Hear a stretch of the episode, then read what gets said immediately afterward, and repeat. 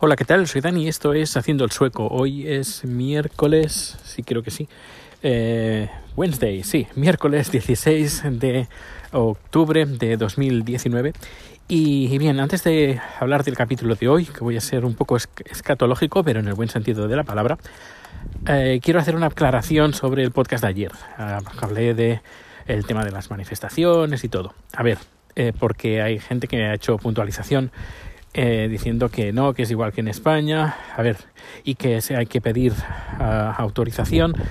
Eh, he hablado con otra vez con la policía, incluso he hablado con eh, una eh, coordinadora del Partido eh, Socialdemócrata.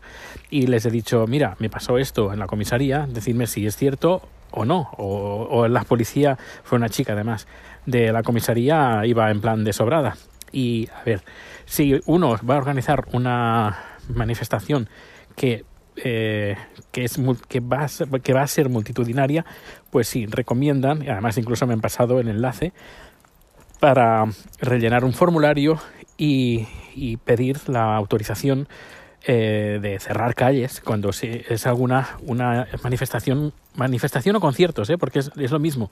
Si cuando vas a hacer un evento público que va a asistir libremente la gente y que esperas que va a venir mucha gente, pues sí, hay que, que pedirlo.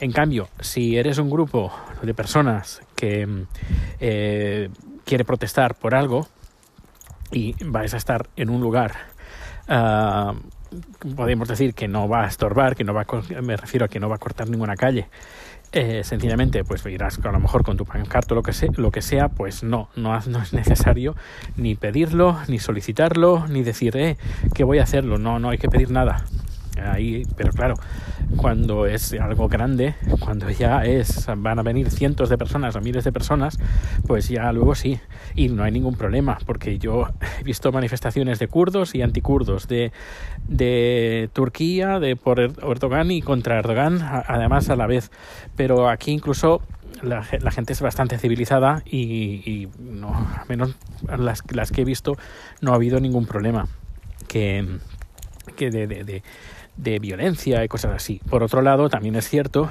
que Suecia no ha tenido, la gente de Suecia no ha tenido la necesidad de salir a la calle en, por cosas muy, alarmantes. Eh, no sé, que eh, ahora no me sale, por ejemplo, en Hong Kong, lo que está pasando en Hong Kong, pues en, en Suecia difícil que pase, a no ser que vaya un partido y, y haga cosas así muy a la bestia, eh, pues no, de momento o cosas muy altas de corrupción o cosas que la gente, o los jubilados eh, que tienen que salir, eh, al menos de momento no. También hay que decir que los suecos son bastante más tranquilos en general, eh, pero también son bastante puñeteros, que también es cierto. Bueno, ya corro un tupido velo sobre este aspecto y vamos al tema, al tema de hoy. Hoy voy a hablar de los baños en Suecia. Baños públicos, baños particulares, baños en las empresas, instituciones, baños en general. Ir al baño, ir a mear, cagar, lo que sea. Vaya, supongo que no me pondrán como explícito por decir estas cosas, porque eso todo el mundo lo hace, por mucho que guste o deja de gustar. Y normalmente deja de gustar, pero que todo el mundo lo hace sí que es, es verdad. Uh, pues una cosa curiosa que tenemos aquí en Suecia es que los baños son, son un tanto especiales en comparación con España, a no ser que en estos diez últimos años eh, haya cambiado bastante la cosa en España, que también puede ser. Eh, bueno, en España y en otros países. Por norma general, los baños aquí son unisex, es decir, no eh, hay baños para hombres y baños para uh, señoras, por norma general. Pero, por ejemplo, hay excepciones. Por ejemplo, cuando voy al cine, el, o vamos al cine, pues así que hay pues los baños para hombres y baños para mujeres. Si se hace esa, esa distinción, se hace por la única razón de los eh, meaderos para los hombres. Eh, por ejemplo, en lugares donde pueda haber mucha gente y, y para agilizar el, tiempo en el cuarto de baño, pues eh, especialmente para los hombres, pues lo que se hace es eh, pues poner pues los, los meaderos, los urinarios, eso, no me salía la palabra. Y claro, si hay uri urinarios, lógicamente va a haber cuartos de baño para hombres y cuartos de baño para, para mujeres. Pero, en, pero si no los hay, si es algo, un, un lugar donde puedes tener un poquito más tiempo para tu intimidad, pues lo que son son unisex. Y normalmente, siempre hay excepciones, ¿eh? pero normalmente eh, encontrarás una puerta eh, lógicamente entras porque si no sería al aire libre y eso no, como que no. Eh, entre otras cosas por los olores y por el ruido, pero bueno, eh, te encontrarás una puerta, tú abres, cierras y dentro te encontrarás con todo lo que necesitas eh, para hacer tus necesidades. No solo pues la taza del váter, sino pues para lavarte las manos, para secarte, para lavarte, eh, etcétera, etcétera. Incluso hay lugares donde puedes encontrar incluso una pequeña ducha. Eh, pequeño, por ejemplo, en el baño que voy a, en Uppsala, eh, tienen un baño creo que de momento, bueno, donde estoy, podríamos decir que es entre los, los camerinos, los cuartos del cuarto de baño de los camerinos. Y tienen un cuarto de baño que está adaptado para gente que va con movilidad reducida y silla de ruedas. Y tiene una pequeña ducha también. Eh, y ahí está todo, es decir, está, el, como he dicho, la taza del váter para lavarse las manos, el, el, el jabón, también en muchos lugares también puede ser que te encuentres con, unas, con un surtidor de gel de alcohol para desinfectarte las manos. Incluso también he encontrado eh, baños donde encontrarás eh, crema para las manos, es decir, haces tus necesidades, te limpias las manos con jabón, luego te las desinfectas con alcohol y al final para ya rematarlo pues le pones pues te echas uh, crema hidratante para las manos, una chulada, ¿no?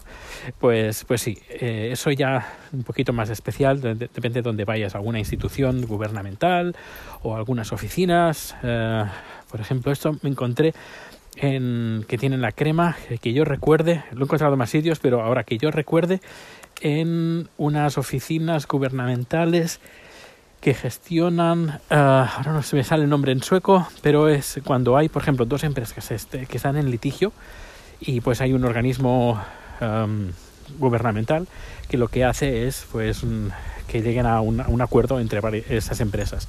No sé, es como una especie como de uh, juzgado, pero que tampoco es juzgado. Es decir, eh, Google contra Apple, pues antes de ir a los tribunales, pues hay organismos, como por ejemplo está este, que lo que hace es regular. Regular, pues que las, primero, que las empresas eh, cumplan eh, los, la legalidad, pero lo más importante que esas oficinas cuando hay algún litigio entre varias empresas, pues ellos hacen de mediadores, eso, mediadores.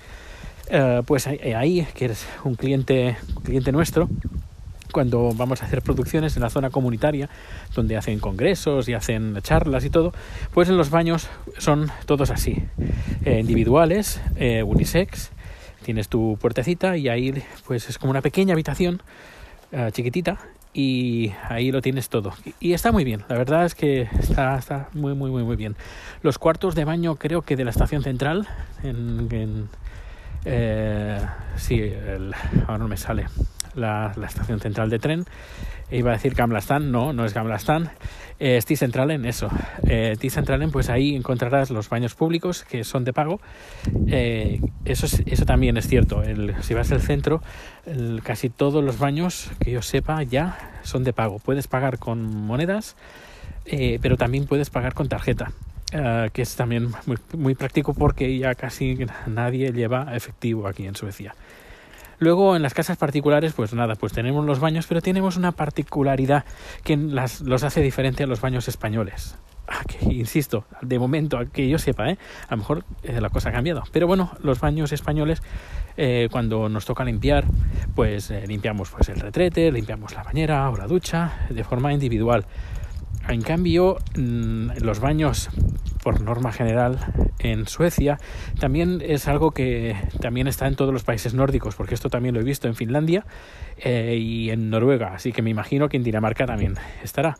Es, eh, los baños son, um, podríamos decir, con, son, están todos adaptados para que tú, con el Uh, con el mango de la ducha, el, el, telefonillo de la ducha o como se llame, puedas rociar todo el baño por dentro, desde arriba hasta abajo, paredes, todo, y lo limpies de una forma muy fácil y muy rápida. Está muy bien. Eh, la verdad, no son tan bonitos como los baños que podemos tener que podemos tener en España, pero aquí en Suecia los que tenemos aquí eh, son muy prácticos a la hora de, limpiar, porque sacas las cosas que se puedan mojar, como por ejemplo toallas o papel de váter, o y lo sacas del baño y pues se queda como una especie de, estancia completamente no hermética, pero sí em, porque hermética si cierras a lo mejor te, te, das, te da algo, pero sí a prueba de agua. Eh, los enchufes normalmente están protegidos, etcétera, etcétera, para que puedas mojar las paredes sin ningún tipo de problema y, te, y no te quedes ahí en, eh, pues, enrampado con una descarga eléctrica. Pues eh, no, está todo bien protegido. por ejemplo, tienes una, una escoba especial que con, esa, con eso limpias las paredes, pones un poquito de jabón, limpias todas las paredes, limpias todo el suelo, limpias pues la, todas las utensilios del cuarto de baño y luego cuando ya está todo limpio pues con la manguera del cuarto de baño agua caliente limpias todo y en un momento en 15 minutos tienes el baño limpio de arriba a abajo y completamente eh, desinfectado. Cosa por ejemplo que en España le tienes que dedicar más tiempo porque ah, no, no puedes mojarlo todo eh, como si fuera, bueno, como si fuera una ducha por dentro. No, no, no, sino hay que ir con, con, más cuidado. No puedes inundar un cuarto de baño en España. En cambio, aquí sí puedes inundarlo completamente, que no, no, te, no va a pasar nada, porque los baños están adaptados para, para eso. Pero, insisto, eso estoy hablando a nivel general. Yo, por ejemplo, si en un futuro, ah, eh, cuando nos jubilemos, vamos a España y tenemos que hacer nuestro, nuestra propia casita, que ya tenemos planes, pues el baño va a ser de este estilo, porque es muy práctico y, va muy bien. Bueno, pues no, no, me enrollo más. Todos los datos de contacto en haciendoelsoco.com, en Twitter también. Estoy poniendo recetas. Hace poco he puesto una receta nueva tailandesa y estoy pensando en abrir una cuenta de Twitter solo de cosas de comida tailandesa. No sé si no sé qué hacer. Eh, si hacerla, no hacerla, uh, no sé. Eh, si tienes alguna idea, mm, que estaría bien, estaría no, no estaría bien crearla, uh, porque claro, sería una cuenta que empezaría casi desde cero. No sé, dime, ¿qué, ¿qué, opinas tú? Eh, ¿Sería interesante crear una cuenta nueva de Twitter solo de hablar de comida tailandesa? ¿O algo como, como hasta ahora? Es decir, cuando hay algo así interesante lo coloco en mi cuenta de Twitter. Bueno, pues eh, repito, datos de contacto haciendo el y nos escuchamos bien pronto.